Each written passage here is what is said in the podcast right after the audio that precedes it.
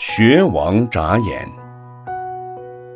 从前有一个人，想得到国王的欢心，就请教别人怎样才能得到国王的欢心。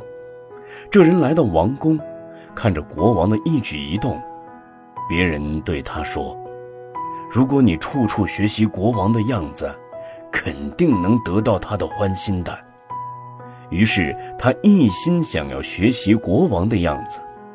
碰巧国王正在不停地眨眼睛，于是他就对着国王不停地眨呀眨。国王很奇怪，问他：“你的眼睛有毛病吗？还是被风吹着了？为什么眨个不停呢？”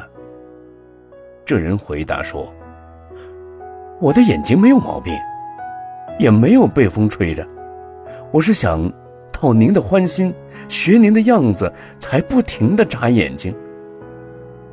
国王听了非常生气，认为这个人是在讽刺他，叫人来把他打了一顿，并且驱逐出境。有些人听闻了佛法，想要亲近善知识修学，使得自己的道业增长。但不能理解如来法王为度众生所说的种种方便之法和所示现的形象动作，竟然用一些浅计来东施效颦，学习一些不适之处，造成积善毁谤的恶果，结果于佛法中永远失掉真实的利益，而堕入。三恶道中去。